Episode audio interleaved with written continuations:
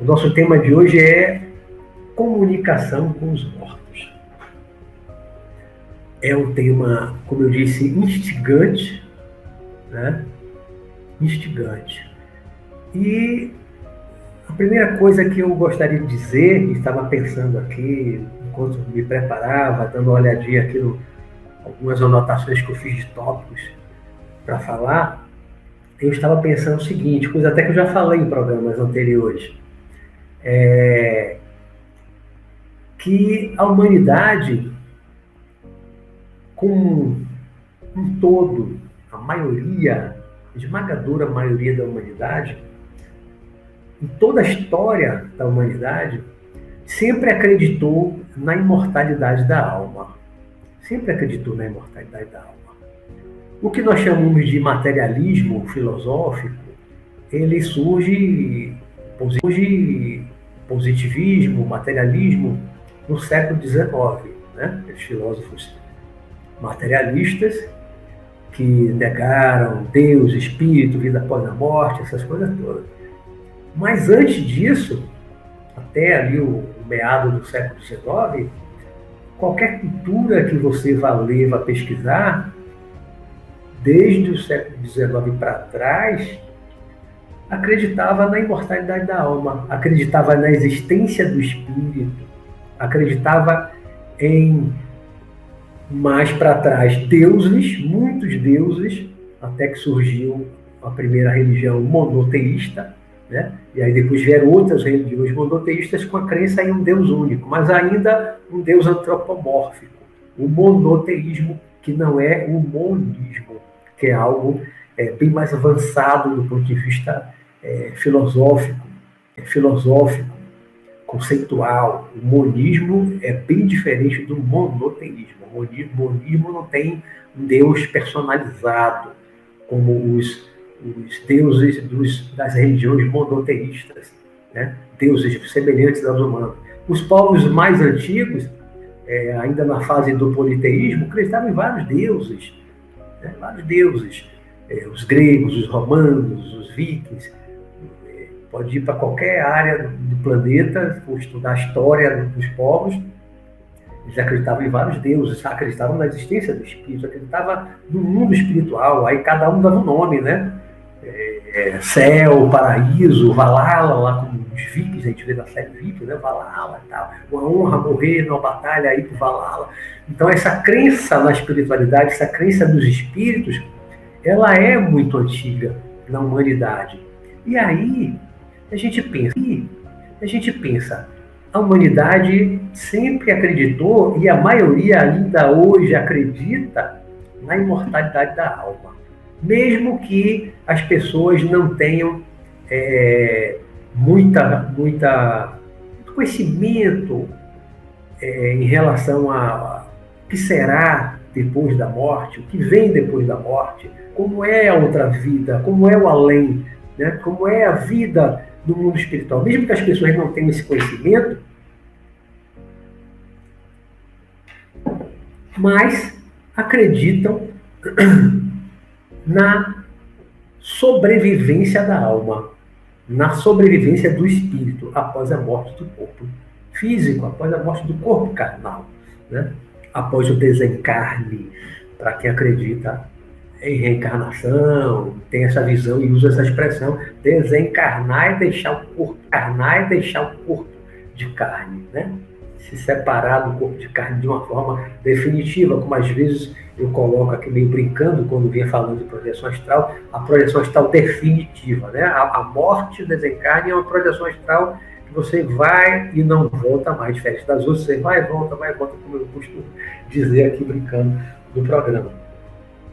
E, sim, então, se a humanidade sempre acreditou e ainda acredita, a maioria das pessoas ainda acredita na sobrevivência do espírito, na sobrevivência da alma, na vida além da morte, além da vida física, aí vem a pergunta para abrir o nosso tema da noite.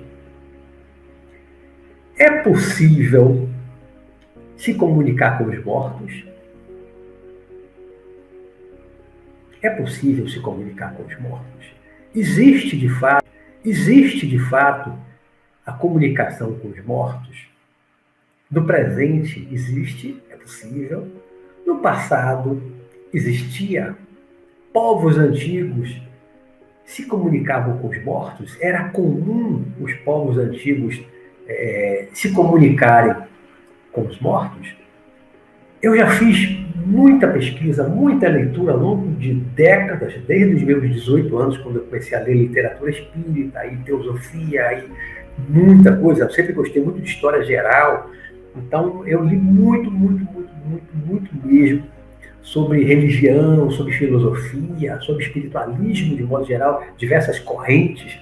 Eu li muito, é, principalmente é, lá dos meus 20 e poucos anos, né? década de, de 80, parte de 78, década de 80 toda, 90. Eu li muito essas coisas, ainda tem muita coisa, ainda tem muita coisa na cabeça. Aí algumas coisas eu fui recordar ao longo do último programa para cá, dessa semana. Lembrar de algumas coisas. É, então a gente se pergunta, não é possível se comunicar com os mortos? Ao longo da história, a gente vê que os povos mais diversos tinham essa crença na comunicabilidade, na possibilidade da comunicação dos mortos.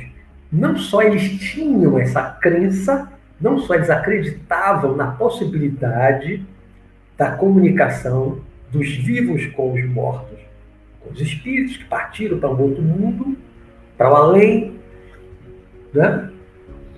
seja qual, seja qual for a forma de concepção desse além, dessa, dessa esse outro mundo, paraíso, lá, Mas não só esses povos antigos acreditavam na possibilidade, como eles de fato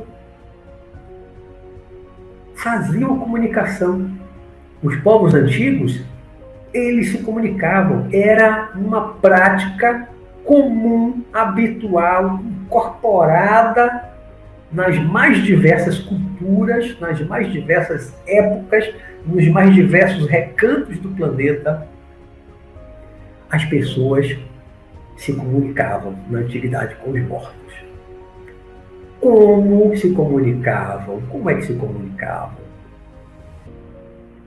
Se a gente fizer um estudo, como já fiz muito, é, das culturas antigas, a gente vê o seguinte: em todas elas, em todas elas existiam pessoas que eram intermediárias, né? Eram pessoas que faziam intermediação à ponte dos vivos com os mortos, pessoas que serviam de intermediação, fazia essa mediação. Daí é que vem o termo médium, mediunidade, mas isso é um termo mais mais recente do tempo do Espiritismo, do século XIX para cá, médium, que vem do latim, médium, médium é meio, é um meio, né? é um meio de comunicação, como mídia. Né? O médium é um intermediário, uma pessoa que faz a intermediação.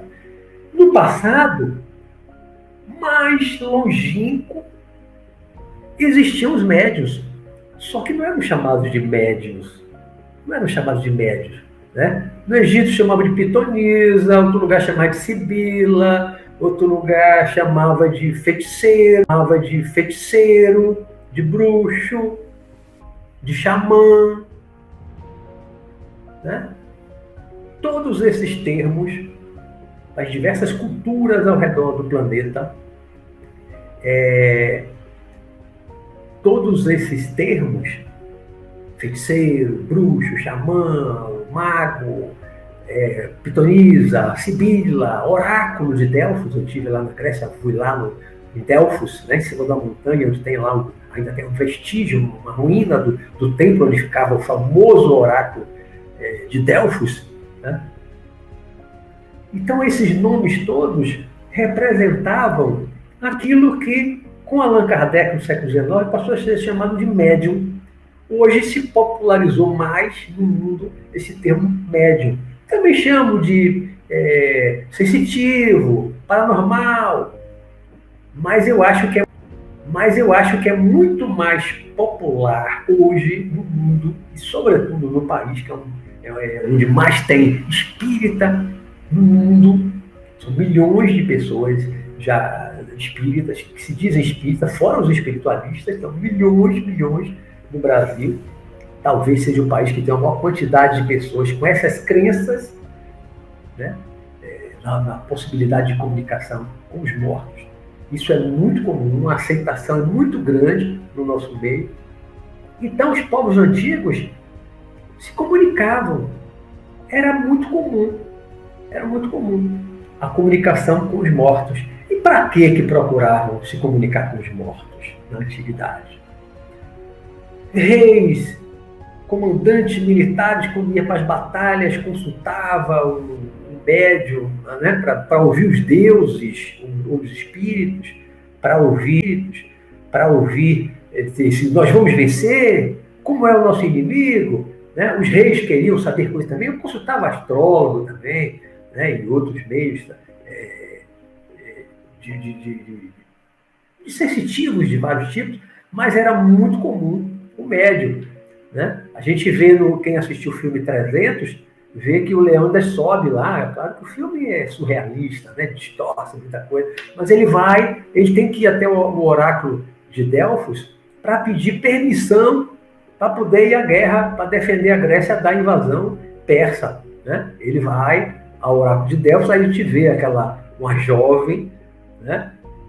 aí tem todo aquele trejeito, tem aquela dança, uma coisa meio surrealista, uma coisa é, que não, é não, era, não era assim, não era o normal, não era assim essas comunicações, mas mostra que era uma jovem que era a médium. Né? A coisa não era exatamente assim, mas as, os oráculos normalmente eram mulheres, pitonisa normalmente eram mulheres, sibilas eram mulheres. Era muito comum, era muito comum. Tanto que no passado, por exemplo, a igreja é, católica queimou muito mais bruxas do que bruxos. Porque as médios sempre foram muito mais mulheres do que homens. Muito mais mulheres do que. Hoje eu não sei, porque a gente não tem assim, uma estatística, né? Tem mais médio mulher ou homem. Eu já participei de muitos grupos que a maioria era mulher. A gente não tem uma, pesquisa né, para saber. Né? A mulher já tem uma sensibilidade diferente da dos homens que facilita. Não sei, aí só um estudo, só uma pesquisa para a gente é, chegar a isso. Né? Então, é, é, essa, essa comunicação, ela é muito antiga. E, e tem uma curiosidade, é, e eu vejo muito é, cristãos numa linha mais evangélica, católicos também, é, que não que negam né, a reencarnação, são absolutamente, radicalmente contra a ideia da reencarnação, a ideia da comunicação com os mortos, comunicar com os mortos é comunicar com os demônios, a comunicação, quem se comunica é sempre os demônios, e são enganadores e tal. Andei pesquisando, andei assistindo alguns vídeos de pastores, tem umas coisas que são assim, meio absurdas, com todo respeito, né? mas muitas, muitas distorções da realidade não conhecem, demonstram total absoluta ignorância dessas coisas, pelas coisas que falam, às vezes em, vídeos. E a gente vê o seguinte: na Bíblia, a Bíblia é cheia de fenômenos paranormais, cheia de fenômenos paranormais escrita, né? E é, num, numa das passagens da Bíblia, é, relata que o rei Saul o rei, o rei lá dos israelitas, né? Isso já depois do êxodo de Moisés, o rei Saul, ele está lá em luta, em guerra com os filisteus, e ele vai procurar uma, uma pitonisa, uma médium, né? Para contactar com o profeta Samuel, que já tinha morrido o profeta Samuel já era morto. Então o rei Saul vai, procura uma médium da época, né, que era famosa, lá numa determinada cidade, que agora eu não gravei o nome, não, não tenho o nome, mas lá na, na área ali de, de Israel, e ele procura essa médium para entrar em contato com Samuel, o profeta Samuel, que era um morto, é um espírito desencarnado, né, para ver como era uma prática comum prática comum. Então, o rei quer se consultar com um profeta que já morreu, partiu. É uma comunicação com os mortos. Pede para a, a, pitonisa, a médica, invocar, atrair né, o Samuel, o profeta Samuel, e ele vem e eles têm uma conversa. Eles conversam. Tá? Isso está na Bíblia. Tem outras passagens. Né? Mas essa é, é interessante, é muito curiosa. E uma coisa que é muito, muito falada naqueles que negam a possibilidade da, da, comunicação, negam a existência, ou quando diz assim, se existe, só, só se comunica com os demônios. Sempre que se manifesta são os demônios. Ou seja, não, não pode comunicar com os entes queridos, com as pessoas que não sejam demônios. Não pode, só comunica os demônios, só os demônios é que incorporam. Né? Coisas assim absurdas desse tipo. E no livro Deuteronômio, que é um dos livros lá do Antigo Testamento da Bíblia, está escrito no, no capítulo 18, eu fui pesquisar isso na internet né, e anotei, no capítulo 18, versículo 11, que é muito utilizado por aqueles que combatem a comunicação com os mortos, porque diz que, que a gente quer a palavra de Deus, a lei de Deus e tal, mas na verdade está no livro lá que supostamente foi escrito por Moisés, não existe uma certeza histórica. Os primeiros livros da Bíblia, a, a tradição rabínica atribui autoria a Moisés, mas não há nenhuma certeza disso. Né? Nenhum livro foi assinado embaixo, Moisés, depois que escreveu. Não existe nenhuma certeza que escreveu, mas considerando-se, considerando-se, foi Moisés que escreveu. Né?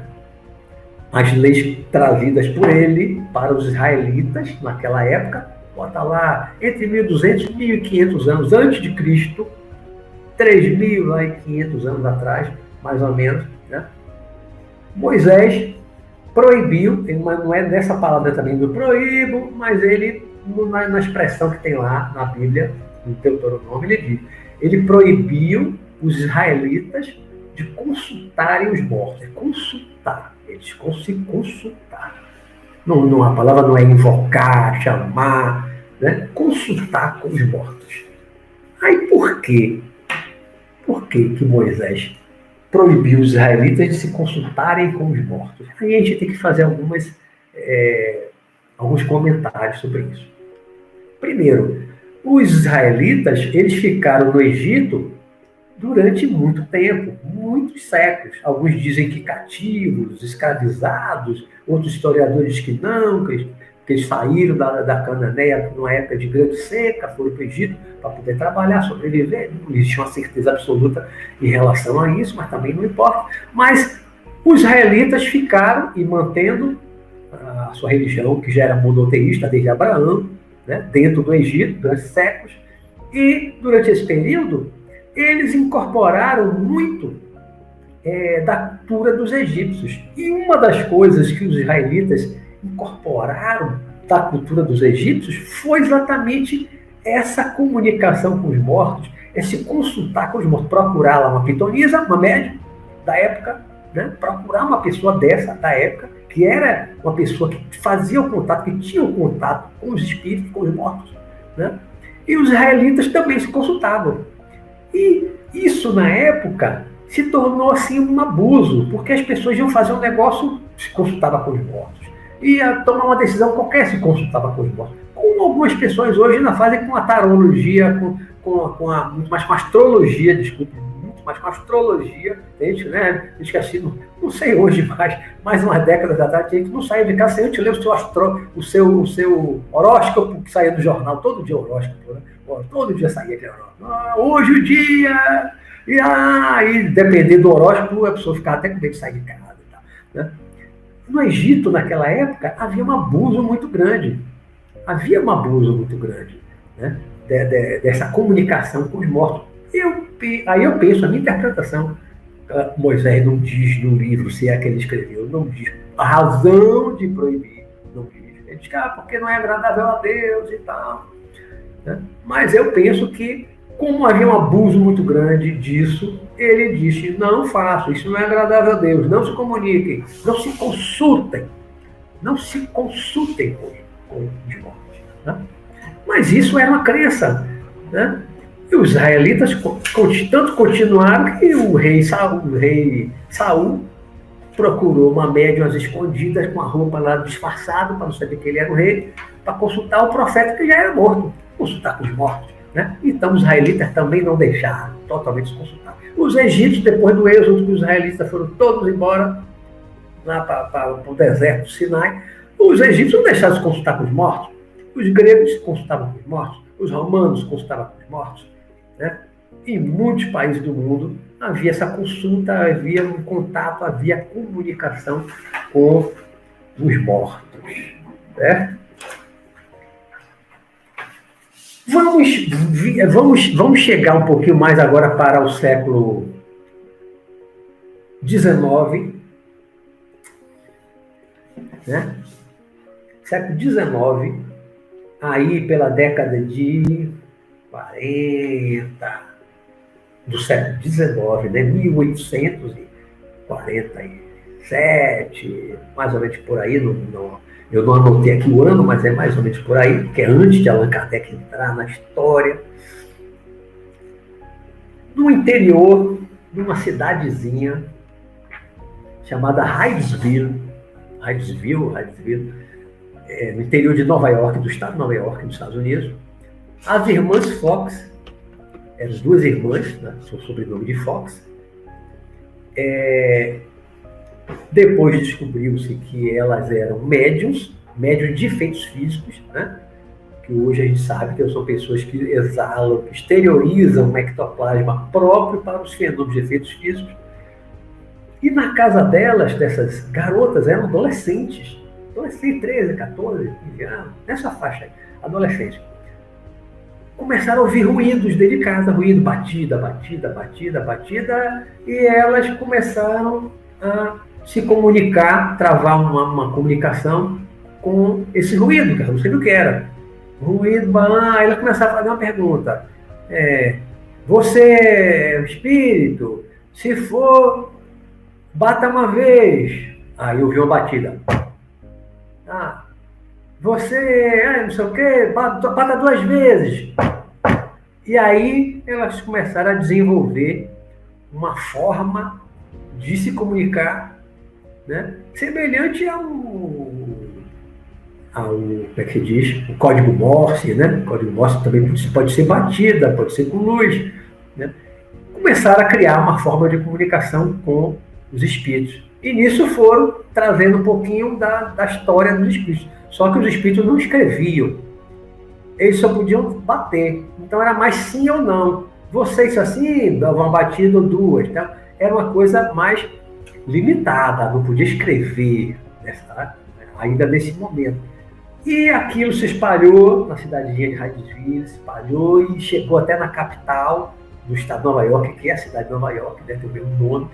E elas foram levadas para a capital, começaram a se apresentar em salões, né? isso virou assim, qualquer luz de repente, lá em Nova York, naqueles salões, enchia de gente, todo mundo queria ver os, os fenômenos que eram conhecidos como mesas falantes, ou mesas girantes. As pessoas sentavam ao redor de uma mesa, né, uma mesa pequena, redonda, de madeira, a pessoa sentava, botava a mão em cima e de repente essa mesa levantava, batia um pé no chão, batia o outro, né, flutuava e tal. Lógico que muita gente desconfiava, é fraude, procurava ver se tinha uma linha, um fio lá puxando e tal. Né? Depois apareceram pessoas fraudulentas, né, enganadoras, mas também teve os fenômenos verdadeiros, autênticos, porque muita gente veio depois pesquisar né, e, ver que não, não havia nenhuma fraude é, naquilo ali.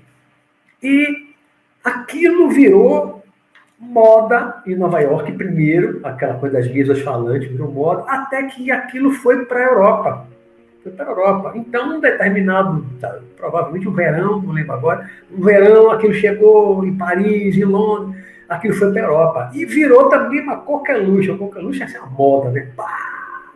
Os salões, era um show. Né? Lotava os salões de pessoas, pagavam para assistir as mesas que voavam, que flutuavam, que batiam, que se comunicavam. Então ali estava começando na modernidade, no meio do século XIX, começando uma forma de comunicação com os mortos combatida. A mesa batia o pé no chão respondendo as perguntas, mas era mais um sim ou não, né? E aí, em mil, já na Europa, em Paris, né? Em 1900, 1900, desculpa, em 1854, um pedagogo, escritor pedagogo, o educador Hippolyte Léon Denisard Rivel, desculpe meu sotaque, é francês, né?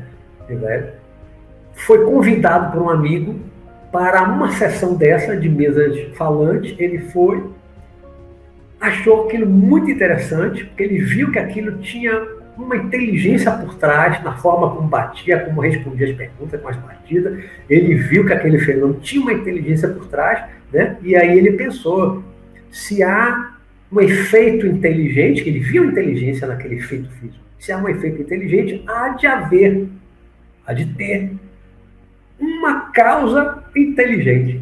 Até aí não pensou um espírito, um morto, um espírito que já morreu, né? um, humano que já morreu, participou do mundo. Em princípio, não, mas se tem um efeito inteligente, tem que ter uma causa inteligente. Isso é lógica, isso é, isso é filosofia, é razão. Né?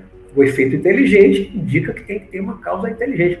E aí, esse Hippolyte Leon Denisard Rebelo começa a pesquisar isso. Vai pesquisar, vai procurar vários médios, né? E começa a pesquisar e tal. E aí ele resolve adotar o pseudônimo de Allan Kardec, porque foi revelado a ele que foi uma vida dele como sacerdote druida, muitos séculos antes, na Gália, que é na, na, própria França, né, foi um sacerdote druida chamado Allan Kardec. Então ele passou a usar o pseudônimo de Allan Kardec, que era o nome de uma vida dele anterior. Ele passou, né? E aí começou a escrever, relatando as pesquisas dele, vem toda uma doutrina que vem né? Primeiro com, com as mesas falantes, depois aí usou uma, uma, uma, prancheta, uma cestinha com um lápis preso, começou a escrever. Depois ele via que o, o médium podia tirar aquela prancheta e já pegar o lápis diretamente, aí nasce a psicografia.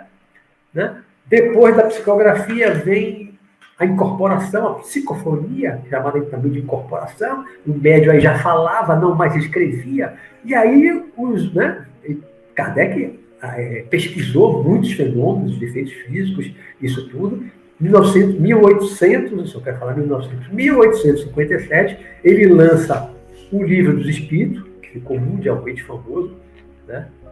É uma obra clássica, básica, para quem quiser conhecer o Espiritismo, tem que ler o Livro dos Espíritos.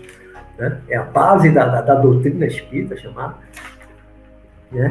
Ele lança o livro dos Espíritos, logo depois ele lança o livro dos Médios, que foi o primeiro que eu li, que eu já contei lá no início do programa, né? Lá no iníciozinho eu contei que eu li o livro dos Médios, 77, depois eu li o livro dos Espíritos, ainda naquele ano, 77 eu li todos os livros de Allan Kardec, depois vieram outros livros espíritas também, né? E depois outras coisas que eu, que eu fui estudar em seguida. E após Allan Kardec, que teve uma importância enorme, porque ele codificou, ele é chamado codificador da doutrina espírita. Ele não criou nenhuma doutrina, ele codificou conhecimentos, né, informações que foram passadas por diversos médios diferentes, às vezes em locais diferentes. Ele pegou aquilo tudo e compilou no livro dos Espíritos de uma forma muito lógica. Ele era um pedagogo, um escritor muito inteligente, tinha estudado no Instituto Pestalozzi, na Suíça, se não me falha a memória, né? Era, era um cara muito inteligente, Allan Kardec. Né? Então a, a, obra dele é assim fantástica, é a base, é a base do chamado Espiritismo, que nasceu ali, o Espiritismo, como Espiritismo, nasceu com Allan Kardec ali, né? a partir de 1957, 1857, né? na França. Mas logo após Kardec vieram outros pesquisadores, logo após ele. No século XIX foi muito rico de, de, de, de conhecimento espiritualista, de pesquisa dos fenômenos, é, de efeitos físicos e de outras coisas mais. Muito rico. É, William Crookes, que é um físico químico britânico né, no Reino Unido, ele quiseram que ele formasse um grupo, formou um grupo para desmoralizar o espiritismo, para derrubar aquilo todo, desmascarar tudo, que era tudo era tudo mentira. E o William Crookes levou um tempão com um grupo pesquisando, pesquisando os fenômenos com vários métodos diferentes. No final, o relatório dele foi: Eu não sei o que é, mas não tem fraude nenhuma. Isso não tem fraude. Eu não sei o que é está por trás, mas não é fraude. Os fenômenos são genuínos. Né? Isso deu uma força enorme para o espiritismo. Né? William Crookes, um cientista, é, ele inventou o primeiro aparelho capaz de detectar radiação, um monte de outras coisas na física, né? para quem, quem, quem, estuda física, tal, pode pesquisar lá como ele foi importante, um cara inteligentíssimo, importantíssimo na ciência do século XIX. E ele pesquisou essas coisas. Há vários livros, tem vários livros escritos por ele, com fotografias preto e branco de, de, de materializações de espírito. Tem alguns ainda em casa, ali muitos livros dele. Né? Outro, Alfred Russel Wallace, que também já falei em programa anterior dos dois. Russel Wallace, que foi parceiro de Charles Darwin né? na, na, na construção da teoria da evolução das espécies. Charles Darwin foi parceiro, só que é, foi Charles, é, o Alfred Russel Wallace, Wallace, ele foi parceiro de Darwin. Só que Darwin, quando lançou seu livro A Teoria da Evolução das Espécies, não botou o nome de Wallace. Mas o Wallace já tinha feito, já tinha mandado lá um tipo de requerimento, alguma coisa assim, né, apresentando os estudos dele paralelo, sem ter conhecimento, sem ter contato com é, com Darwin. Ele, inclusive, passou muita coisa que ele pesquisou para Darwin, que Darwin colocou no livro dele, mas não colocou o nome de Wallace no livro. Mas Wallace foi importantíssimo para a teoria da evolução das espécies de Darwin. Isso, isso é história. Alexander Ksakov, outro pesquisador russo, né? Também tem livros que eu li sobre materialização de espírito, também pesquisou muito na Rússia, foi muito importante. Né? Então, nessa época, na virada do século XIX, início do século XX, foi uma época muito rica. Vocês vão encontrar, aí só pesquisar na internet, nas livrarias, assim, impresso, livraria não achava desse livro, não. Eu comprei na época que ainda vendia na livraria, hoje não acha mais. Mas você pesquisar, estante virtual, várias outras, talvez no Amazon, né? Você encontre, hoje imprime, é, é por encomenda, você ainda pode achar. Então há livros fantásticos desses pesquisadores lá do século XIX e início do século XX. Foi um período muito rico. Hoje não chega aos pés o que a gente tem hoje de pesquisa científica mesmo, comparado ao que esses caras fizeram na virada do século XIX para o século XX, que foi riquíssimo nisso. Uma pessoa famosa, um escritor famoso no século também XIX, né, que tem uma importância enorme na história do espiritismo, é Arthur Conan Doyle. Quem é Arthur Conan Doyle? Para quem não conhece, foi um criador do personagem Sherlock Holmes, né, que lançou as aventuras, acho que as aventuras de Sherlock Holmes. Até hoje fazem filme, fazem série de TV, né, com Sherlock Holmes. Então, Arthur Conan Doyle foi um escritor famosíssimo no século XIX. Ele nasceu em 1854. Coincidentemente, eu estava vendo, quando eu estava pesquisando sobre ele, coincidentemente, ele nasceu no mesmo ano em que Allan Kardec foi pela primeira vez numa sessão de mesas falantes, e que Allan Kardec, a partir daí, começou a fazer toda a sua pesquisa que deu nascimento ao Espiritismo. Conan Doyle nasceu naquele ano. E Conan Doyle escreveu um livro, é um livrão fantástico, que é A história do Espiritismo. A história, como nasceu o Espiritismo, com aquelas pesquisas, com os fenômenos, em contato com muitos médicos. É um trabalho de peso. E ele depois, ele se tornou espírita, como Dói se tornou espírita, o criador do Sherlock Holmes se tornou espírita. Ele parou de escrever livro de ficção, tipo Sherlock Holmes, parou, parou. E ele passou o resto da vida, até onde eu pesquisei, fazendo palestras sobre espiritismo e escrevendo para revista, espírita, tá?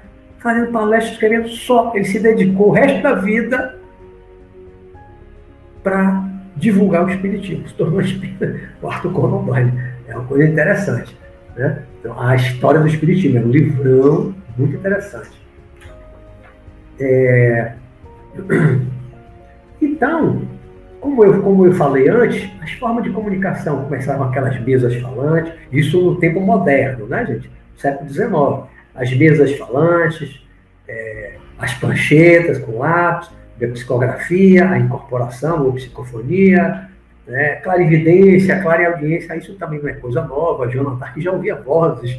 Né? No passado tinha muitos é, desses médios sensitivos, paranormais, lá no passado longínquo, que via espírito, que é o morto, que ouvia vozes dos espíritos, né? que incorporavam. Então, essas coisas não são novidade na humanidade, essas coisas não são novas. Só que, grande parte do planeta, principalmente na Europa, onde, onde a Igreja Católica dominou e com a Inquisição, a Inquisição quase que exterminou os médios sensitivos paranormais, porque rotulou todo mundo de bruxo, feiticeiro, queimava e matava todo mundo que tivesse esses dons. Né? Era bruxa, feiticeiro, fogueira, bruxa, fogueira, mas não acabou totalmente. Né? E a Inquisição foi na Europa, um pouco na, na América, mas a Inquisição chegou no Oriente Médio, na Ásia, na África, né? onde essas coisas continuaram acontecendo, sempre. Mas o, com o Espiritismo, no século XIX, e aí também no século XIX, vem Helena Blavatsky, o Coronel Cote, fundam a Sociedade Teosófica, inicialmente em Londres, depois foi em Londres, foi, não, foi, acho que foi nos Estados Unidos. Depois eles, eles transportaram a sede para Madras, na Índia, né? eu acho que, se não me falha a memória, é onde existe até hoje a sede da Sociedade Teosófica. A Sociedade Teosófica, eu já falei em outros programas de, vários livros, já indiquei aqui vários livros que eu li, muita coisa também boa, né? Doutrina Secreta, de Ana Blavatsky, o corpo astral, o corpo mental, o corpo causal, duplo etérico, tem muitas obras fantásticas da Sociedade Teosófica. Foi também ali né? 1875 em diante. Veio uma literatura rica até o início do século XX também, coincidindo com o período de pesquisa do Espiritismo. Então andou quase que paralelamente a Sociedade Teosófica com o Espiritismo lá de Allan Kardec. As duas coisas andaram paralelas, caminhos diferentes, né? mas com o espiritualismo moderno, assim, muito atuante, muito forte, né? que se espalharam pelo mundo todo é, e também, aí já no século XX, e eu acompanhei esse, esse, esse boom do século XX, lá nos anos 80, início dos anos 90, eu era jovem. De repente surge uma novidade chamada transcomunicação. Transcomunicação. Hoje quase não soube falar em transcomunicação, mas ali na virada dos anos 80 e anos 90, transcomunicação também foi uma moda no meio espírita, no meio espiritualista, né? muita pesquisa. Né? Com, na Alemanha tinha os pesquisadores, engenheiros, George, George Michelwitz, né? Haldiv, com, primeiro com a, com a gravação das vozes eletrônicas, ficaram, ficou conhecida como EVP, é, gravando. Por acaso, né, ele botava um, um gravador numa floresta para gravar o canto dos pássaros. Aí depois, quando pegava que ouvir, tinha vozes lá falando alguma coisa. E ali, uma vez, duas, foi, foi, foi, e aí um bocado de gente começou também a botar para gravar, ficou conhecido como é, EVP, né? que é Fenômeno de Vozes Eletrônicas, em português. E aquilo, muita gente pesquisou isso. É, o Haldiv, Haldiv foi quem ficou mais famoso nessa gravação das vozes eletrônicas. Mas após, que aí já é transcomunicação, né? já é comunicação por meio de aparelho. Porque antes era o médium que ouve, que vê, que incorpora, psicografa, né? É o médium. O fenômeno todo com o médium. Ou os efeitos físicos, mas com aparelho é transcomunicação. Já é uma comunicação com eletrônica, com aparelho eletrônico, o gravador, né?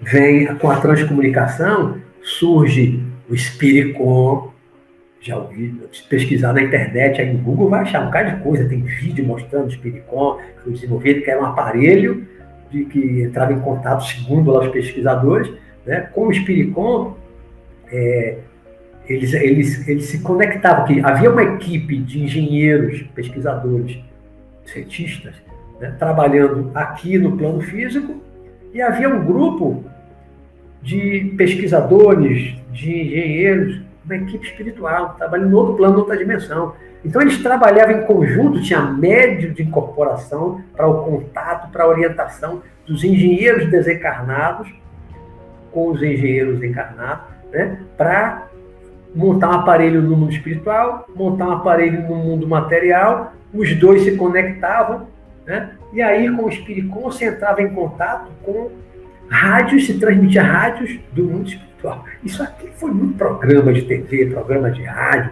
aquilo fez muito show né, na Europa, principalmente.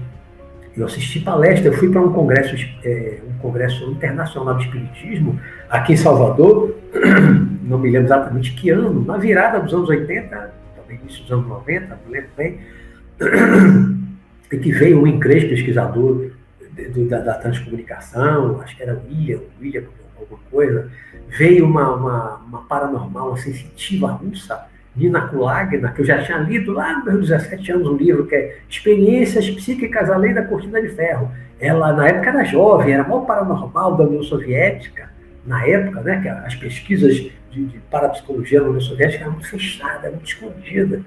Né? Mas alguém escreveu esse livro, trazendo informações, e ela veio para esse congresso é, de espiritismo aqui em Salvador. Nessa época já estava idosa, e ela veio, tive a oportunidade de conhecer. Né? O Videocon, Videocon, Videcon, não lembro direito, Videocon, Videcon, que foi um outro aparelho. Assim, o Spiricon era só as vozes, com um rádio, espécie de rádio, o Spiricon. O Videcon era uma TV e captava imagens. A gente vê alguns filmes de terror, mostra né, imagens sendo captadas na TV. A gente construía um aparelho próprio para captar imagem. Isso teve um, assim, um boom, uma explosão de pesquisa disso. Depois a coisa esfriou, esfriou. Hoje não ouço mais falar, não ouço mais falar dessas pesquisas. Eu não sei o que aconteceu, mas não ouço mais falar das pesquisas. Né? Já teve seu boom há décadas atrás, hoje não se fala mais. Mas uma coisa interessante, isso tudo, todas essas coisas, né, para a comunicação com os espíritos, para a comunicação com os mortos. Né? O que, que Allan Kardec despertou lá, ficou curioso quando ele foi ver aquele fenômeno das mensalões? Que ele achou interessante, começou a ver que eram os espíritos dos vivos que tinham morrido, ou seja, espíritos desencarnados, ou os mortos, como a gente chama, que estavam se comunicando, mas estavam se comunicando espontaneamente, ninguém tinha chamado. As irmãs Fox não chamaram, nem sabiam o que era. Né? Não se invocava, em princípio.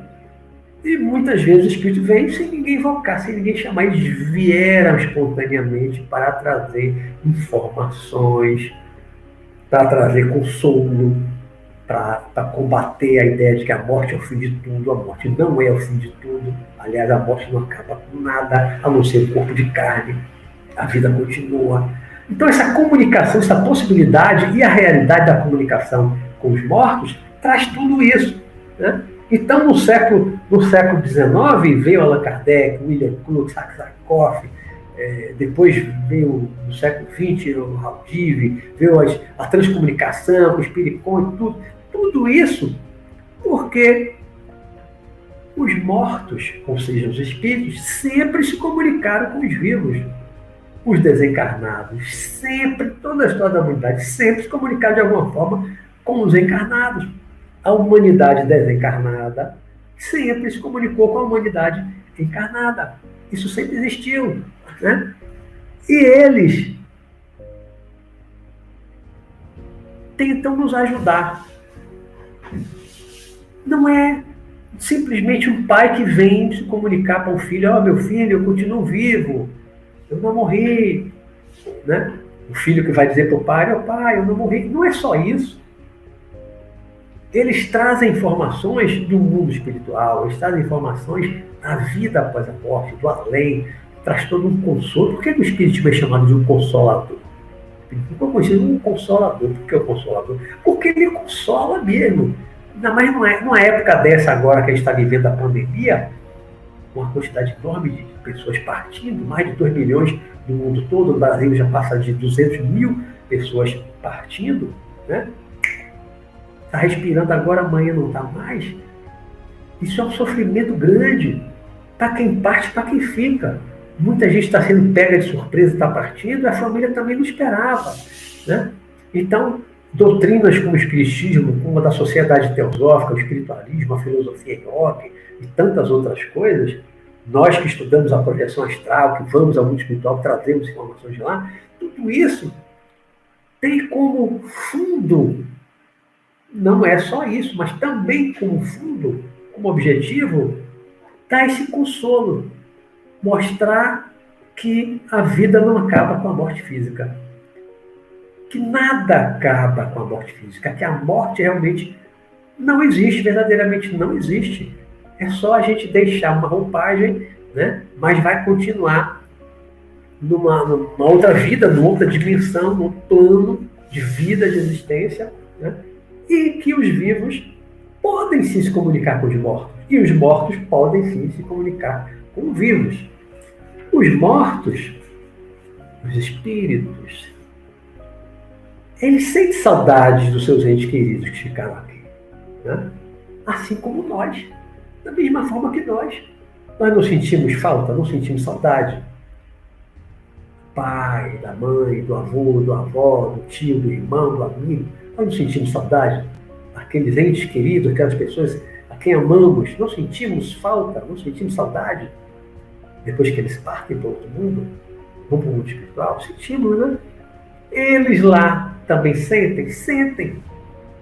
Né? Então, assim como a gente tem muita vontade de se comunicar, a gente tem vontade de ter informações, de ter notícias do além, ter notícias dessas pessoas queridas e amadas por nós, eles também querem, eles também desejam. Então, assim que surge uma oportunidade, surgindo uma oportunidade, eles também mandam uma mensagem, eles fazem um contato. É só surgir a oportunidade que eles também estão doidos para se comunicar. Eles estão tão saudosos de nós como nós deles. Todos nós sentimos falta, todos nós sentimos saudades das pessoas que partiram. E eles também sentem, ao partirem para o mundo espiritual, também sentem dos que ficaram. Porque não apaga a memória. Né? Quem volta para o mundo espiritual, que desencarna, continua com a memória, continua com a lembrança. O amor que tem lá pela família que ficou é, é o mesmo, o amor é o mesmo, o amor não acaba. As pessoas que se amam não deixam de se amar porque um partiu. O amor continua. A ligação afetiva, a ligação de coração para coração, de mente para mente, não acaba mais nunca. Uma vez que você desenvolve o amor por outra pessoa, aquele amor não acaba mais nunca. O amor, o verdadeiro amor, é, é eterno. Não é só enquanto dure, não. É eterno de verdade. Paixão que é enquanto dura. Né? Amor não. Agora tem alguns, alguns poréns que eu anotei aqui em relação a essa comunicabilidade, a comunicação com os espíritos, com os mortos. Primeira coisa, que aí eu vou concordar um pouco lá com Moisés, 3.500 anos atrás, vou concordar um pouquinho com Moisés.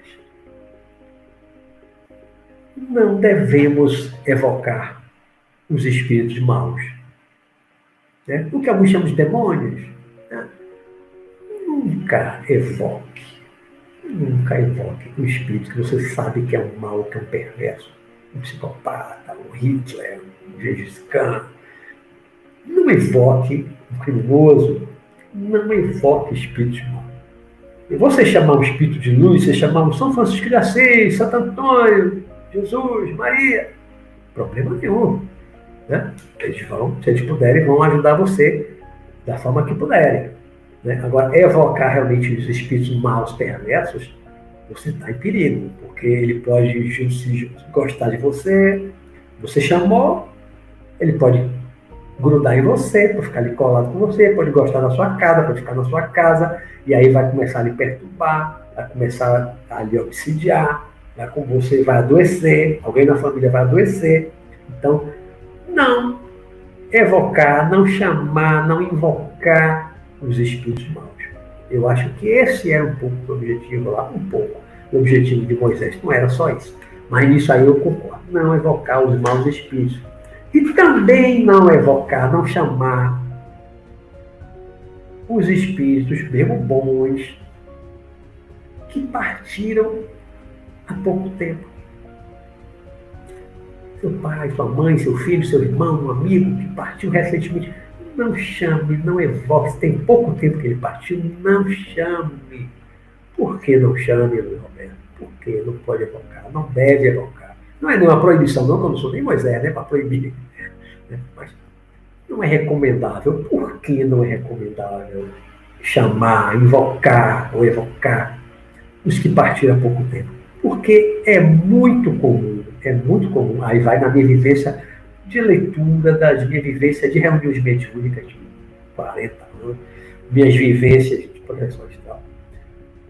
Os espíritos que desencarnaram há pouco tempo, de doença prolongada, ou de morte violenta, acidente, assassinato, esses espíritos normalmente passam a temporada no hospital, aí sai do hospital e vai para uma casa de repouso, até ele estar tá numa casa individual, ele está bem, está tranquilo para poder voltar aqui e ver seus entes queridos, pode levar meses, pode levar um tempo. Eu vejo espíritos que às vezes desencarnam de uma forma violenta, ele não aceita a ideia de que partiu, que morreu, aí vai levar um tempo ali na sonoterapia. Tive uma experiência dessa agora semana passada com um espírito desse. Está dormindo, tive uma informação, ele está dormindo. Ele está no hospital, no hospital, ele está dormindo. Vai dormir por quanto tempo? Não sei, pode levar semanas, pode levar meses dormindo. Né? E tratamento foi uma morte violenta, traumática, esfaqueada. Então, não chame, não invoque, por mais que você goste, é seu parente, ou pessoa que você ama, morreu recentemente, não chame, não evoque, não fique chamando. Por quê? Porque você vai perturbar o seu ente querido. Você vai gerar uma, talvez uma tristeza, um incômodo, porque ele não vai poder te atender, ele não vai poder vir até você, mas ele pode captar seu pensamento, porque o pensamento da gente, o pensamento do espírito, é telepatia. Ele pode estar numa colônia, numa cidade, num hospital, e você pensa muito nele, o pensamento chega até ele. Chega. Então, o ente querido, fica, a gente fica aqui, muita tristeza, muito choro, muito lamento. Eles lá muitas vezes estão sentindo isso mas ele não pode vir atender, não pode vir consolar, porque ele está internado no hospital e não tem nem condição emocional para isso. Ele está, às vezes, arrasado, ele está acabado, está triste, está deprimido. E tratamento no corpo espiritual, não chame, não chame quem desencarnou há pouco tempo. É uma recomendação que eu dou a partir de todo um conhecimento espiritual que eu tive aí ao longo de 40 anos, pelo menos. Não chamar espírito para tratar de coisas materiais. Não chamar lá o pai que faleceu, vai para uma reunião, procura um médico para incorporar, para trazer. Meu pai, é, venda meu carro ou não venda, meu pai? Compro aquela casa ou não compro? Não chame os espíritos para tratar das coisas materiais. A gente tem que aprender a, as coisas materiais, coisa que a gente tem que resolver, a gente tem que cuidar. Eu acho que a proibição de Moisés tem muito a ver com isso o abuso, para tudo, vai vender um boi, chamava lá o pai através de uma ai meu pai, eu tenho um boizinho aí, vendo ou não vendo? Esse abuso da comunicação com os mortos talvez tenha sido o maior motivo para Moisés proibir. Não, isso não é agradável para Deus. Vamos parar com isso, acaba com isso. Não invoque os mortos. Porque ficavam perturbando os mortos com tudo quanto é coisa da vida cotidiana. E isso realmente tinha que acabar. Então, Nisso aí eu dou razão a ele, né? nesse aspecto. Né? É o abuso da comunicação com os mortos. Então a gente não pode abusar dos mortos. Deixa os mortos. Mortos só a maneira de falar, porque eu tenho a comunicação com os mortos. O morto está mais vivo do que a gente. Né? Mas vamos deixar os nossos entes queridos que estão lá como espíritos, estão desencarnados, deixa eles sossegados, deixa eles em paz. Quando a gente também partir, vai estar com eles, vai encontrar. Não vamos ficar chamando, não vamos ficar chamando, porque pode perturbar. Às vezes você está chamando um, um espírito que ele não está em condição de vir até nós. Né? E a gente fica perturbando ele, causando sofrimento a ele, sem querer, por ignorância nossa. Né? Não, é, não é de propósito, mas por nossa ignorância, às vezes fica invocando o espírito e fazendo ele sofrer. Né? Imagina que um parente nosso, um familiar nosso que morreu agora, um mês, dois meses, você já quer invocar, quer que ele vá para uma reunião de intercâmbio mediúnico, já quer que ele incorpore. Ele pode estar no hospital, ele pode levar meses no hospital, ele vai ter condições de vir. Nenhum mentor, nenhum amparador vai trazer, o, vai tirar o espírito de um hospital, ele está mal, hospitalizado no hospital, trazer só para satisfazer a vontade lá do filho, do pai, do irmão. Vai, não vai.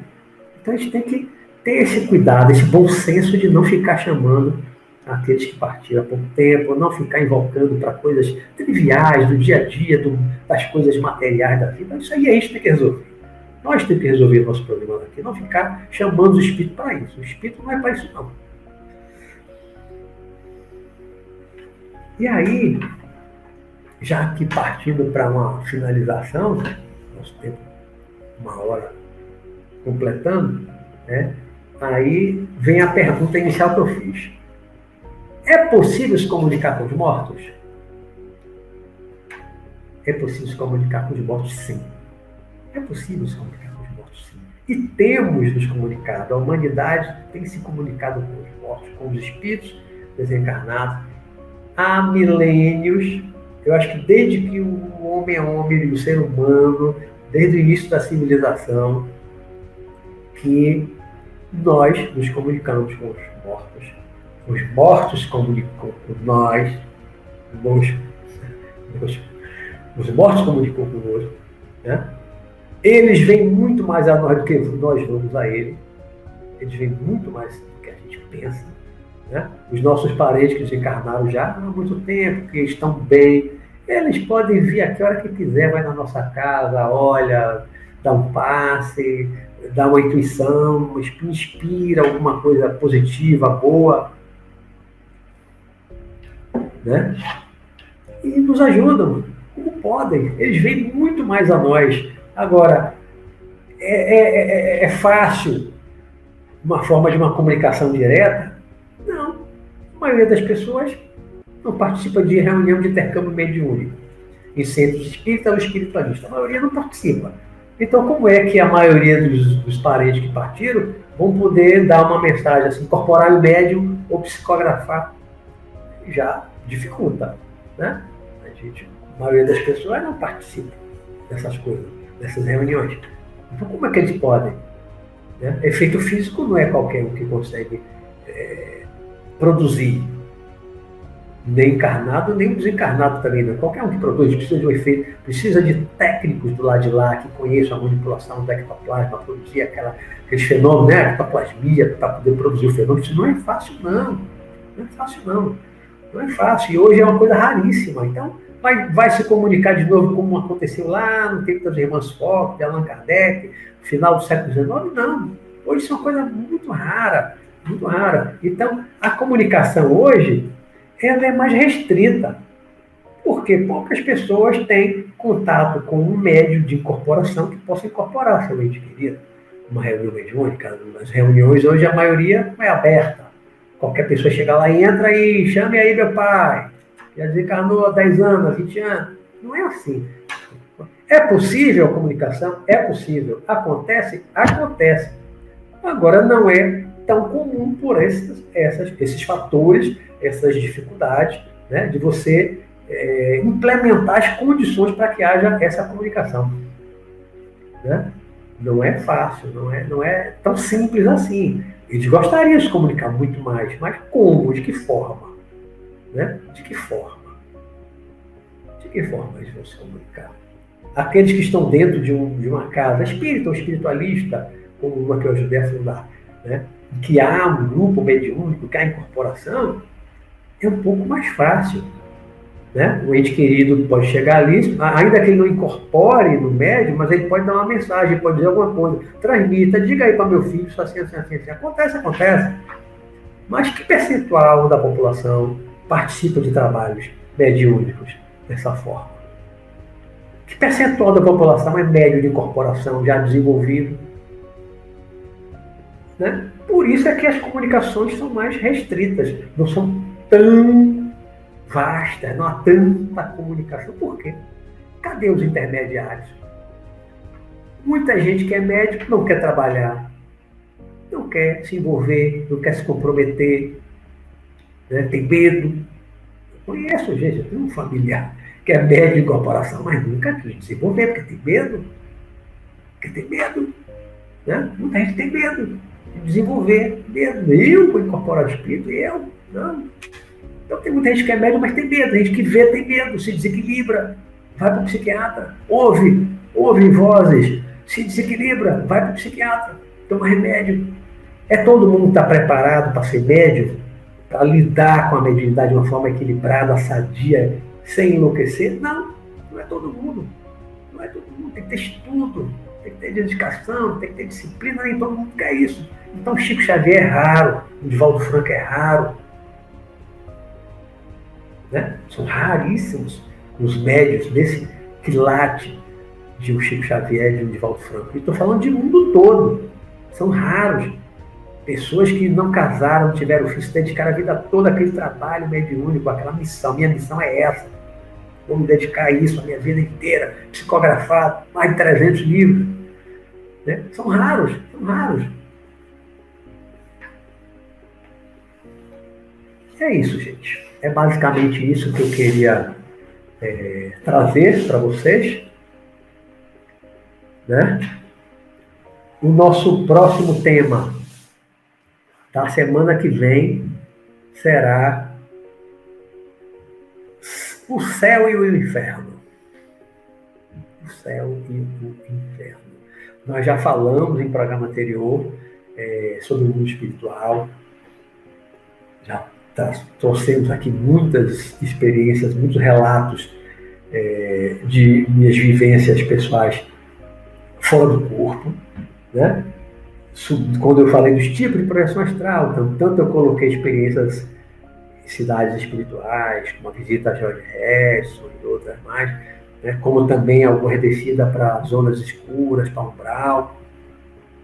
E aí, a semana que vem, então, nós vamos falar do céu e do inferno. Eu, eu coloquei o título Céu e Inferno, é porque é um título do livro de Allan Kardec, né? O Céu e o Inferno. Céu, céu e Inferno ou Céu e Inferno? De Allan Kardec. Que a visão espírita é um pouco diferente, né? É um pouco diferente. E a minha visão é, é basicamente espírita, espiritualista, mas é basicamente a mesma visão é, do espiritismo, né? E aí eu vou trazer relatos novamente e vou falar do céu e inferno, né? com suas nuances. Né? Não há aquele inferno eterno, fogo eterno inferno, que você foi para o inferno, mas fica perto dali. Mas isso é o tema da próxima semana, o céu e o inferno. Então, para aqueles que não quiserem ficar aí até nove e meia, nós temos aí vinte e poucos minutos, tá? para até nove e meia, é, ultrapassei um pouquinho, né? Ultrapasso um pouquinho, me limitando aqui para não passar muito, para deixar um tempinho aí para perguntas. Então, é, aqueles que não quiserem ficar para pergunta, eu desejo uma boa noite, querendo sair, né? Pode sair. Desejo uma boa noite, fiquem com Deus, fiquem em paz. Até a próxima semana. E aí agora eu vou dar uma olhadinha aqui nos comentários. Identificar aqui umas perguntas, que a gente sempre deixa aqui esse uma meia hora um pouco menos, porque sempre passa um pouquinho, uns 25 minutos, ou um pouquinho menos, para as perguntas. Uma coisa que eu esqueci de dizer, eu sempre, é, já, me, já me sugeriram isso umas três vezes, mas eu sempre esqueço de dizer no início do programa. É, assim, quem quiser fazer pergunta, deixe para colocar pergunta quando já estiver terminando esse uma hora de apresentação, né? Porque depois vem, vem essa parte da pergunta e resposta.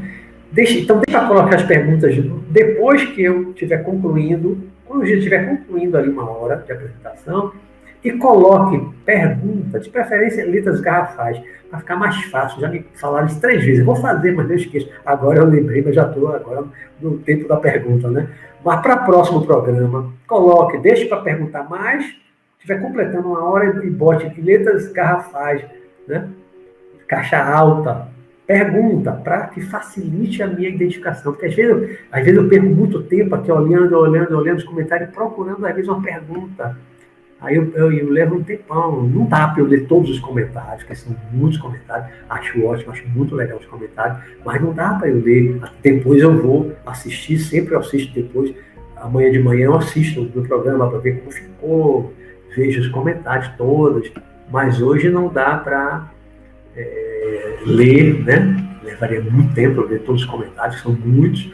Né? Aí eu fico, eu vou passando assim rapidinho e procurando. É, as, as perguntas. Às vezes eu falo também num comentário, não é exatamente uma pergunta, mas um comentário que eu acho interessante, eu leio aqui, por exemplo. Lucilene Gonçalves coloca: o culto aos ancestrais é uma prática bem antiga e praticada por diversos povos. Exatamente. A gente vê isso na Seixonoye, né? e outras religiões que a gente bota, diz até comida, bota lá o quadro do, do, do parente, né? do, do ente querido lá falecido, que é um ancestral né, e coloca comida, algumas, algumas religiões asiáticas, principalmente, né, é, colocam lá comida para o antepassado, ante, chama de antepassado. Né? Então, essas práticas são antigas. Né? Essas práticas são antigas. É... Ah, João Nova colocou uma coisa que eu ia falar e esqueci. Obrigado, João Nova, meu amigo. É uma coisa que eu, quando eu pesquisei aquele Deuteronômio lá em Moisés, a proibição, é exatamente uma coisa que eu pensei falar, ainda bem que você pegou aí para mim, para me lembrar, para chamar a atenção, João. É, quando Moisés, em outras palavras, proíbe a comunicação com os mortos, né, o consultar os mortos, vamos colocar a comunicação, ele proibiu a comunicação com os mortos. Esse ato, bem lembrado, João, que eu queria dizer isso, mas esqueci eu não anotei, acabei, fui seguindo aqui o meu roteirozinho e esqueci. Né? Você só proíbe o que existe. E a gente, eh, João é advogado, eu também sou da área do direito, né? sou, sou magistrado também, trabalhista, e no direito a gente tem é, esse conhecimento, é uma ciência jurídica, né? Você só proíbe o que existe. Não, não pode haver um decreto, diz assim, é proibido e passear na Lua. Alguém vai na Lua?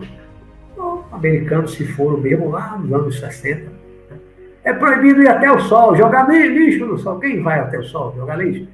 Né? Então você só proíbe aquilo que existe. Então, quando Moisés disse é proibido comunicação com os mortos, proibido você falar com os mortos, através de um médium, pitonisa, um xamã, né? Se alguém proíbe, proíbe você de falar com os mortos. Por quê? Isso, essa proibição está afirmando a possibilidade da comunicação com os mortos e a realidade da comunicação com os mortos. No momento que proíbe, é proibido entrar em contato com os mortos, porque as pessoas entraram em contato com os mortos. Então, a, a negação pela proibição é uma afirmação. Está negando, está proibindo você de procurar os mortos, porque você pode entrar em contato, se comunicar com os mortos. Então, na verdade, a, a negativa lá do Deuteronômio, é uma afirmação. Existia, os israelitas aprenderam com os egípcios, os egípcios também faziam, né? com muita naturalidade, era muito comum, era muito normal na sociedade do Egito Antigo, essa comunicação os mortos israelitas passaram séculos ali aprendendo com eles. Aí vem Moisés, olha, não é agradável Deus você se consultar com os mortos, porque as pessoas se consultavam com os mortos. Isso afirma a possibilidade e a realidade. As pessoas se consultavam, sim, as pessoas se comunicavam, sim, com os mortos. Bem lembrado, João. Valeu, brigadão. Eu ia falar disso quando pensei durante a semana, mas acabei esquecendo. Leandro Luquei, botou pergunta, letras garrafais. Perfeito, isso lá em cima ainda, viu? Eu nem falei. Beleza. Ele botou tabuleiro e já e o jogo do copo são formas perigosas de comunicação com os espíritos? Também é uma outra coisa, boa pergunta. Outra coisa que eu pensei em falar, até lembrando de uma experiência minha, acabei não anotando e também não falei, mas a gente tem um tempinho aqui, eu vou falar. Né? Até pesquisei hoje de tarde, eu estava pesquisando o tabuleiro já e tal. Eu conheci isso como jogo do copo quando eu era adolescente. Eu tinha 14, 15 anos, ali no início dos anos 70, na da casa que eu morava, aqui na Pituba, perto. Né? Minha irmã foi passar uns dias no Rio de Janeiro. E quando ela voltou, ela voltou com uma novidade. Aprendeu lá no Rio, não lembro com quem, né? aprendeu. Um, era chamado Jogo do Copo. Brincadeira do copo, jogo do copo. Né? A gente não tinha tábua. Hoje tem gente que patenteou até tábua do Ijá e tal. Como era isso? Uma, tinha uma mesa, botava na mesa, botava os números de 0 a 9, o alfabeto de A a Z, um sim de um lado, não do outro. Botava um copo emborcado, boca para baixo, e aí cada um botava um dedo leve, sempre botava um dedinho e fazia as perguntas, invocava algum espírito e. Bom, a gente fez isso várias vezes lá em casa. Várias E sempre, quando eu fazia com meus irmãos, a gente sempre ficava, você está empurrando, aí puxa, tira o dedo, levanta o dedo, você está empurrando. Eu sempre achava que estava empurrando, né? Um dia a gente estava fazendo, aí chegou a hora do almoço, a gente estava brincando na sala, brincando, na brincadeira, brincadeira do copo, estava brincando. E a gente tinha invocado o meu avô, isso em 70, 73, 74. Meu avô tinha falecido em janeiro de 72. Já tinha aí uns 5 anos, mais, e a gente chamou ele, isso adolescente, né? Chamou meu avô. Aí minha mãe, menino, vai almoçar. Aí eu fui para a cozinha fazer meu prato. E os outros dois ficaram. Aí o copo ficou mais devagar, perdeu a força do movimento do copo. Eu fui para a cozinha, aí tinha um. É, eu sei que tinha um camarão, aquele camarão pequenininho. Não sei se minha mãe fazia, às vezes uma empregada, um, um cortadinho de chuchu, cortadinho com um camarão, um negócio muito gostoso. Aí eu peguei um camarão daquele, limpei, tô na boca, aí botei na mão, fechei a mão, botei atrás do corpo e fui para a sala. Cheguei na sala, botei o outro, outro dedo, né, botei o dedo direito no copo e a mão esquerda com o camarão fechado atrás das costas. Meus irmãos não saem da sala, não tinham como eles ver o que eu peguei. Aí eu botei o dedo no copo e perguntei, meu avô, o que é que eu tenho na mão? Aí o copo ficou com todo mundo com o dedo levinho, mal tocava no copo, né? Ninguém estava empurrando. E o copo foi C, A, M-A-R-A-O, só no tio, tio, que eu acerto, né? Cama, esquerdo, camarão. Eu arregalei os olhos, abri a mão esquerda e mostrei lá. Aí todo mundo.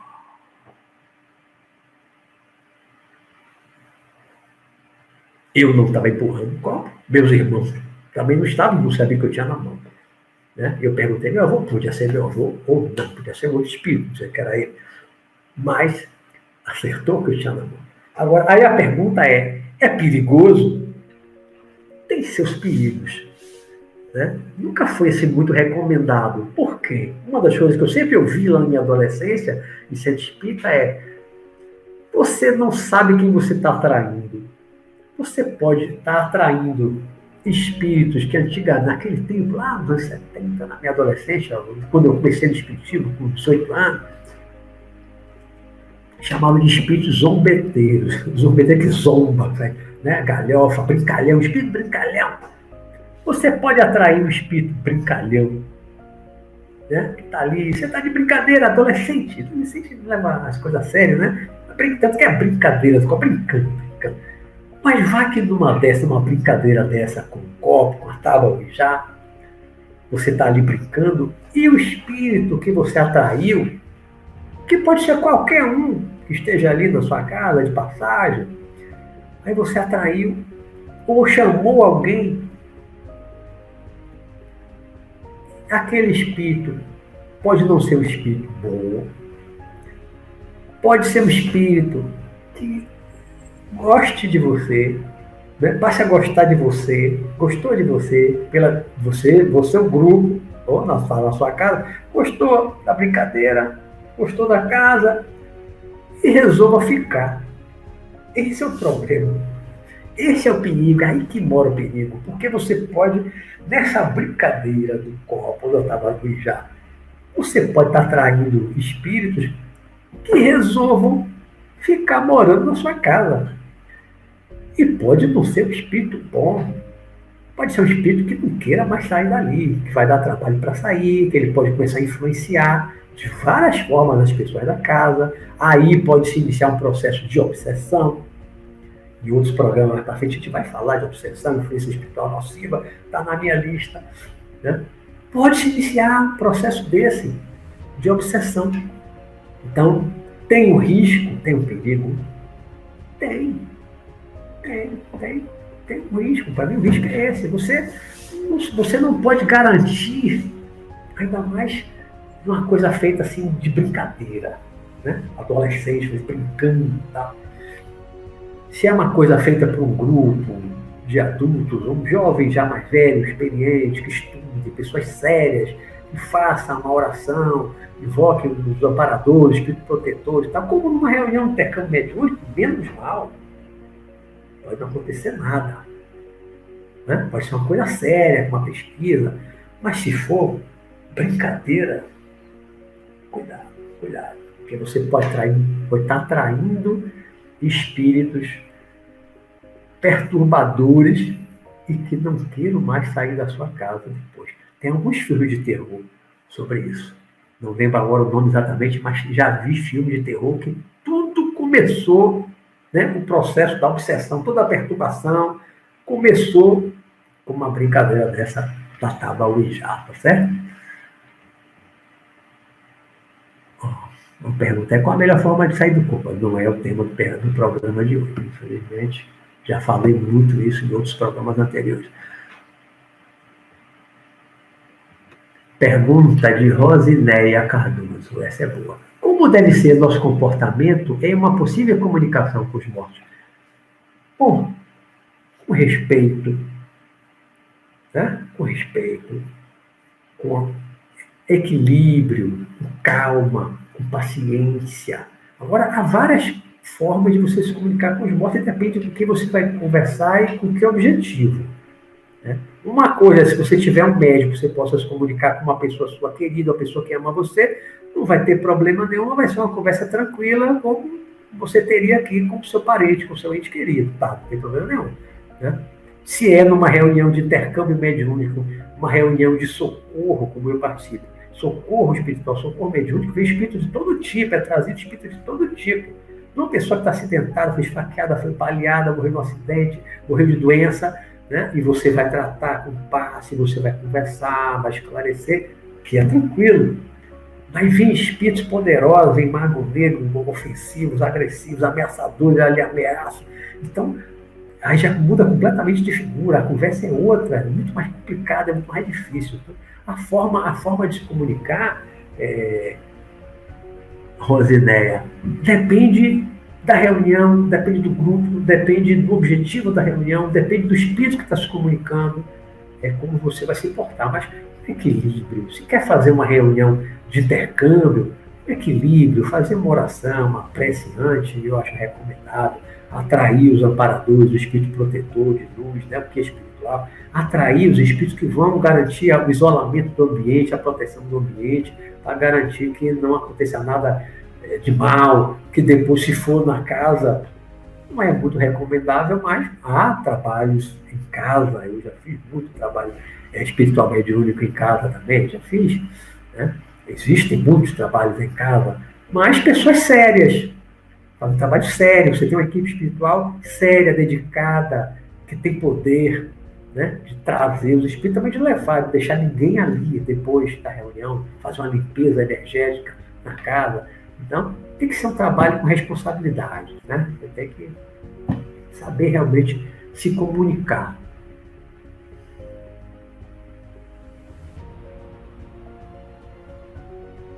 Carlos Arthur Vieira. Na Netflix tem um filme contando a vida do Allan Kardec, eu assisti, muito bom. Vi no cinema e já vi também na Netflix. Muito bom, quem quiser conhecer um pouco da história de Allan Kardec, como tudo começou, como o Espiritismo nasceu Allan Kardec, eu também recomendo. Valeu, Carlos, a Netflix. É um filme brasileiro, inclusive, né? Mas filmado lá na, na Europa, na França. Boa dica para melhor entendimento acerca do tema. Isso aí. Lembrei do filme também, né? mas como não dá para eu anotar tudo e falar sobre tudo, o bom que na pergunta vocês aí vão me auxiliando. Valeu. Anjo da noite, todos, todos somos médios e podemos nos comunicar com os espíritos. Tem gente que diz que todo mundo é médio. Isso é muito relativo, né? Porque você tem alguma sensibilidade, todo mundo tem algum tipo de sensibilidade. Agora, tem gente que diz assim, antigamente, algumas pessoas hoje em dia ainda falam assim, você é quando sabe que você é espiritualista, você é espiritualista, você é médio.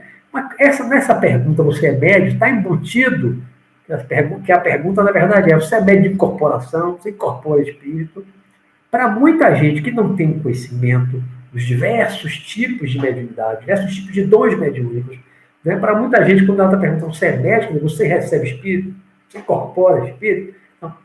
Todo mundo é médio de incorporação? Não. Quem não traz esse componente já genético, já, já vem com aquilo programado, tem como desenvolver a mediunidade de incorporação? Até onde vai o meu conhecimento estudo? Não. A clarividência, tem gente que acha que pode desenvolver, eu acho também que tem um componente genético. Se você não tem, como eu não tenho, eu acho que não se desenvolve. Se você já tem um componente genético, já tem a coisa lá latente, eu acho que pode desenvolver. A mesma coisa eu via, claro, audiência. Efeitos físicos, se você não é um, você não vê uma, toda uma programação biológica mesmo do organismo, do corpo espiritual, não tiver tudo planejadinho para você exalar, exteriorizar um ectoplasma, a parte mais densa do ectoplasma do duplo etéreo, não tem como você desenvolver isso. Você não desenvolve isso. Você ou nasceu com isso, e hoje são raras as pessoas, médio efeito físico, você já nasceu com isso, é um médio efeito físico, de nascença, desenvolver você não desenvolve. Né? Médio de cura, desenvolve também a capacidade de você exalar também o ectoplasma, a parte mais sutil do ectoplasma, que vai ajudar uma recomposição do corpo espiritual, do espírito. Eu sou médio de cura desse tipo. Né? Porque você já nasceu com a coisa. Se você não tem esse dom, já tem uma parte biológica, fisiológica da programação reencarnatória, não desenvolve. Né? A projeção astral, a gente não tem certeza. Às vezes eu tendo a pensar que tem alguma coisa diferentes lá no cérebro que permite que você lembre mais, recorde mais das experiências fora do corpo, o outro não tem. Isso ninguém tem certeza disso. Né? Não há estudo, não, não conheço estudo envolvendo isso. Já ouvi espírito falar isso um ou mas não há um consenso, não, há, não tem informação concreta sobre isso, mas eu sei que tem pessoas que têm facilidade para sair do corpo para lembrar e tem outros que faz dezenas de cursos, leram dezenas de livros e não conseguem ter uma experiência de projeção astral. Então, tem pessoas que têm facilidade e tem pessoas que têm dificuldade. Aí tem um componente também genético, uma interrogação. Não sei. Então, acho que nem todo mundo é médico. Né? Todos nós somos médicos? Eu acho que não. Todo mundo tem alguma sensibilidade para captar alguma coisa? Eu acho que sim. Todo mundo é médico? Não.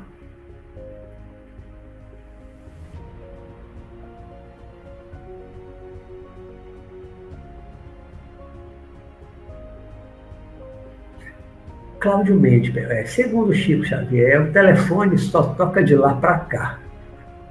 Então, como funciona a questão da evocação do espírito tão falada, tão, tão feita por Kardec? A invocação é o pensamento. Você invoca ou evoca pelo pensamento. Você chama pelo pensamento. Você chama o espírito. Se ele puder vir, ele vem. Se você tiver um médium, um canal intermediário, medianeiro, né, ele vai se comunicar com você. Agora, realmente, a chamada. Uma vez que ele, se for pela incorporação ou, pela psicografia, você pode conversar. Né? O melhor é a incorporação, porque a conversa é cara a cara Perguntou, respondeu. Perguntou, respondeu. Os dois. A psicografia, fazer uma pergunta, ter que esperar o outro escrever para eu ler. Né? Hoje está quase que em desuso, né? Psicografia. Com, com a incorporação, é muito mais prática né? a, a, a incorporação. Né? Mas você chamar, você evoca pelo pensamento. Você chamar, ele puder, ele vem.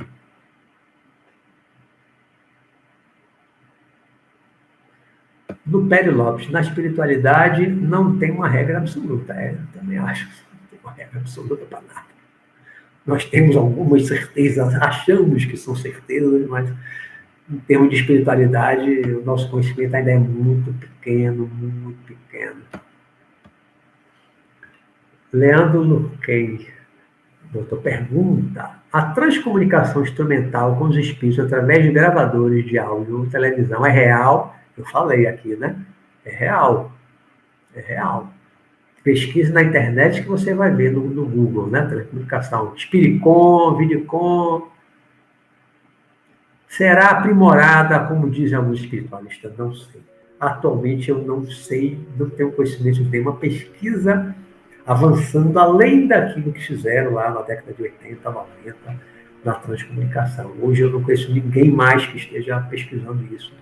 Se tem, não sei, é só pesquisando na internet, realmente não sei dizer. Anjos da noite. Naquela época, qualquer chá com colher de pau, bruxa, lá vai fogueira. É, as coitadas das mulheres, principalmente, né, que tinham conhecimento da erva, manipular a erva para fazer, né, as curandeiras, coitadas, quantas foram mortas pela igreja na fogueira, chamada de bruxa. Só porque tinham conhecimento das ervas, eram curandeiras, quantas foram mortas né, na fogueira. Terrível.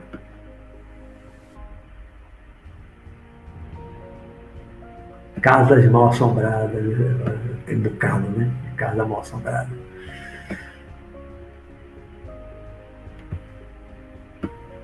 Pergunta de Luciano Belamino dos Santos. No caso da transcomunicação, os técnicos do lado de lá não teriam facilidade e conhecimento para orientar a construção de um aparelho do lado de cá? Por que não acontece? Mas acontece. Eu não sei se a pergunta foi feita antes de eu, de eu falar. Né? Eu falei da equipe espiritual, dos cientistas, engenheiros do lado espiritual e do lado de cá. Né? E passando informação, eles construíram um aparelho por orientação dos espíritos, através de uma médium, incorporava né? construir um aparelho, o Spiricom primeiro, né? para acoplar com o outro. Então foi esse intercâmbio, essa troca de informações de engenheiros do lado de lá e do lado de cá. Engenheiros encarnados e desencarnados. Eu falei isso.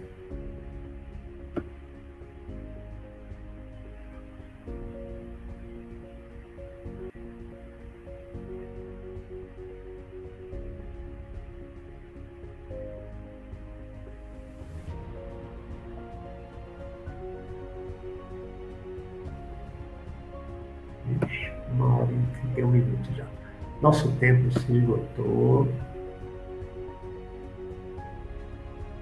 Ainda tem aqui muito comentário. Ai, tem muito comentário. Tem mais comentário. Bom, bom gente, eu não, vou, eu não vou avançar mais no horário, que já temos aqui uma hora e 31 minutos. Nosso tempo é de uma hora e meia. Então eu Agradeço aí a participação de vocês, a paciência, a me escutar. Espero que tenha trazido algum conteúdo, alguma informação aí que seja interessante. Agora é pesquisar, né, em cima daquilo que eu trouxe, que eu falei. É, pesquisem. O Google hoje é uma coisa fantástica. Não é que você pesquisar, muita coisa que eu falei aqui, eu pesquisei para recordar dos cientistas e tal, de comunicação. Essa semana eu pesquisei muita coisa. Então pesquisem, pesquisem. O que tiver interesse na mediunidade, na história do espiritismo, tem um livro Allan Kardec aí sugerido na Netflix, talvez encontre até no YouTube. Né? Tem muita coisa interessante no, no, no YouTube, tem muita coisa, tem muito vídeo tem muita informação no YouTube, você vai encontrar informação de um monte de coisa aqui que eu falei, tá? Então pesquisa, estudem. Né? Se interessou por alguma das coisas que eu falei, é, vão estudando, vão aprofundar os conhecimentos. Eu trago umas pinceladas é, do conhecimento que eu, que eu já obtive ao longo aí dos meus mais de 40 anos de estudo dessas coisas. Né? Continuo estudando, lendo, né, me formando, porque é importante, tá bom? Então, semana que vem, céu e inferno. Vamos falar do céu, do inferno. Existe como é, quem vai, quem não vai, quem quer ir para o céu, quem acha que vai para o inferno, quem quer ir para o inferno. Vamos falar semana que vem dessas coisas todas, tá bom? Acabei de falar, Marta Delgado. Qual é, será o tema da próxima semana? Já tinha falado antes, acabei de repetir. O céu e o inferno. Céu e inferno. Tema da semana que vem. Tá bom, Marta? Então, gente, uma boa noite para vocês. Fiquem com Deus. Até a semana que vem, se Deus quiser. Bom? Valeu, valeu, valeu, valeu. Mais um programa visão espiritual, para a gente alargar aí o nosso horizonte, aumentar a nossa visão espiritual da vida, tá bom? Então, brigadão, boa noite para vocês. Tchau, tchau. Até a próxima. Essa semana eu pesquisei muita coisa. Então pesquisem, pesquisem. O que tiver interesse na mediunidade, na história do espiritismo, tem um livro da Kardec aí sugerido na Netflix, talvez encontre até no YouTube, né? tem muita coisa interessante. No, no, YouTube tem muita coisa, tem muito vídeo, tem muita informação. No YouTube você vai encontrar informação, um monte de coisa aqui que eu falei. Tá? Então pesquisa, estudem. Né? Se interessou por alguma das coisas que eu falei, é, vão estudando, vão aprofundar os conhecimentos. Eu trago umas pinceladas é, do conhecimento que eu, que eu já obtive ao longo aí dos meus mais de 40 anos de estudo dessas coisas, né? continuo estudando, lendo, né? me formando, porque é importante, tá bom? Então, semana que vem, céu e inferno, vamos falar do céu, do inferno, vamos falar do céu, do inferno, existe? Como é? Quem vai, quem não vai, quem quer ir para o céu, quem acha que vai para o inferno? Quem quer ir para o inferno? Vamos falar semana que vem dessas coisas todas. Tá bom? Acabei de falar, Marta Delgado. Qual será o tema da próxima semana? Já tinha falado antes, acabei de repetir. O céu e o inferno. Céu e inferno. Tema da semana que vem. Tá bom, Marta? Então, gente, uma boa noite para vocês. Fiquem com Deus. Até a semana que vem, se Deus quiser. Bom? Valeu, valeu, valeu, valeu.